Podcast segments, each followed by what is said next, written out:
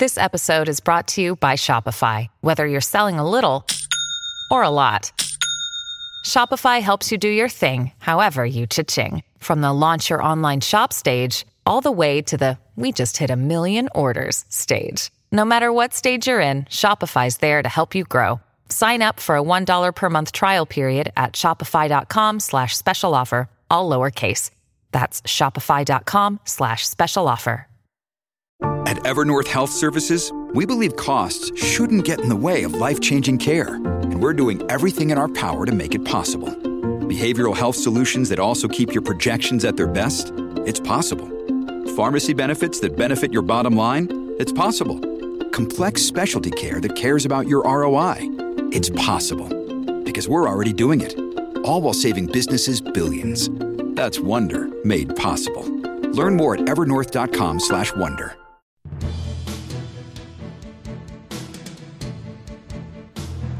Divulgan video de venezolanos huyendo por el Delta. La Iglesia Católica califica de inmoral las elecciones parlamentarias y los damnificados de Aragua siguen esperando por ayuda humanitaria. Soy Marjorie Méndez y esto es Noticias NTN 24 Venezuela. Un impactante video de venezolanos apiñados en un bote huyendo hacia Colombia por el Delta se ha revelado este jueves. Este material presentado por David Smolansky se suma a la preocupación de las autoridades del vecino país debido al éxodo por la crisis en Venezuela. En las últimas horas han circulado decenas de videos de caminantes que burlan los controles por la pandemia, tomando rutas peligrosas y empujones en camiones de ganado para llegar a cualquier país de América Latina con el sueño de mejorar su condición económica.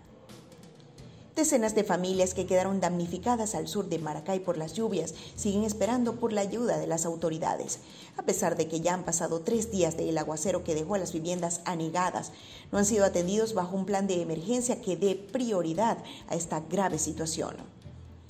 Este jueves también se registraron fuertes aguaceros en Caracas. Vecinos del oeste reportaron lluvia de granizo.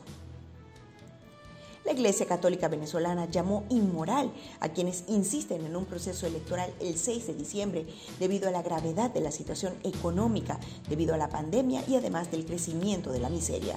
El episcopado llama a la reflexión de las autoridades para dar prioridad a los más necesitados. En el último mes, el régimen habría detenido en todo el país a unas 80 personas en distintas protestas por el colapso de los servicios públicos y la miseria, entre ellos los que reclamaron en Yaracuy por falta de gas y electricidad. Es el balance del foro penal que denuncia la criminalización de la protesta bajo el velo del estado de alarma por la pandemia. Por cierto que este jueves los trabajadores del metro de Caracas protestaron en el centro de la capital por bajos sueldos.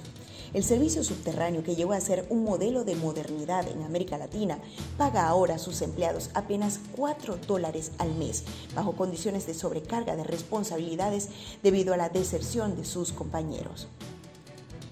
La administración de Juan Guaidó informó sobre el inicio del segundo pago del bono Héroes de la Salud, que otorga 100 dólares a los enfermeros, médicos y trabajadores del sector sanitario que, registraron, que se registraron para tal fin. Unos túneles para esconderse de la guerra se, habían, habrían construido en varios fuertes militares de Venezuela, según videos y fotografías revelados por la defensora de derechos humanos Tamara Suju.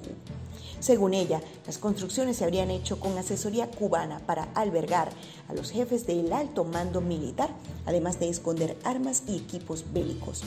Los túneles estarían en Fuerte Tiuna, la Comandancia General del Ejército y la Brigada de Infantería de Lara.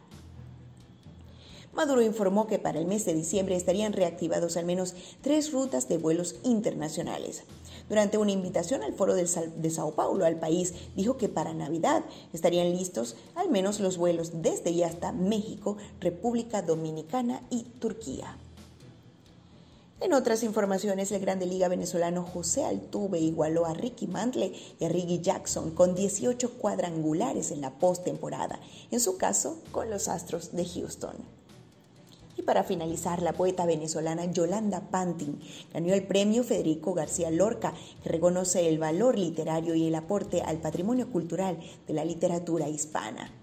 Estoy en shock, escribió Pantin, agregando que jamás imaginó lograr tan alto reconocimiento. El premio está dotado además de 20 mil euros. Si quieres recibir este boletín directamente, suscríbete a nuestro canal de Telegram NTN24VE. Esto es Noticias NTN24 Venezuela. Comenta y comparte para que más personas se enteren de los hechos que son noticia en nuestro país.